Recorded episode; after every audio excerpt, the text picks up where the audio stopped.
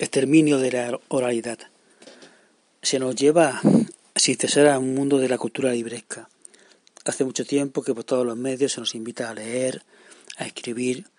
Mira lo que es la escuela, que ahí donde fue intentó acabar con toda la cultura de la oralidad.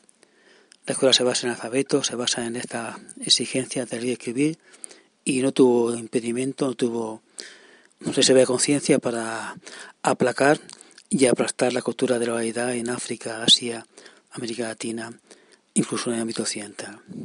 Ahí la escuela se definió como un poder altericida y una campaña de exterminio del hombre oral. ¿Qué perdimos en esta guerra contra la gente que no tiene alfabeto? En primer lugar, como ya nos dijeron autores muy conservadores, recuerdo ahora a Havelock, a O, por ejemplo, a Luria, la ayuda mutua comunitaria. El hombre ora para expresarse, para pensar, requiere al otro.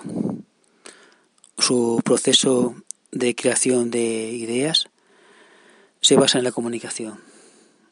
Si no hay un otro con el que habla, no hay creación de pensamiento. En cambio, el hombre escritural se repliega, se va a su cuarto, a su habitación y empieza a leer o componer en soledad.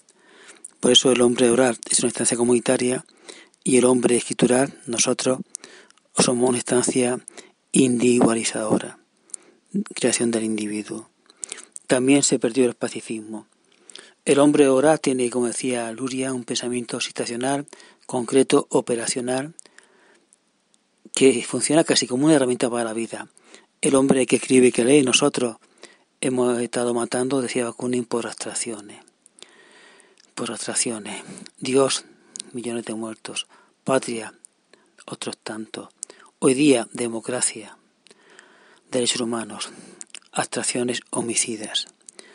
Se perdió el apoyo mutuo comunitario en base al exterminio del hombre oral. Se perdió un pacifismo sustancial del hombre que no va a guiarse por abstracciones se perdió también en parte la comunidad y nos quedamos aquí en este ámbito cerrado del libro, de la lectura, que no para de propagarse. En este sentido, señalo que el ciudadano robot es un hombre libresco. Es una persona, diría Iris, de mentalidad alfabetizada. Y estamos en un tránsito hacia el hombre cibernético. Lo que tengo claro es que es muy difícil superar en horrores al hombre libresco al hombre del alfabeto. No hace falta recordarlo, ¿no?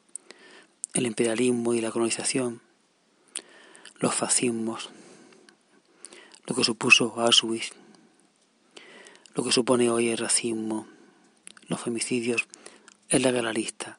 Muy difícil que este hombre cibernético que está por surgir empeore, si hubiéramos que usar escalas éticas, al hombre de la escritura. En todo caso, en la base está esto, el exterminio de la oralidad. Y aún quedan ahí como retazos, como residuos, en mundos marginales, nómadas, originarios. Termino esta nota con una especie de canto o una defensa de la oralidad residual, porque el ciudadano robot es un hombre del alfabeto, una mentalidad afetizada.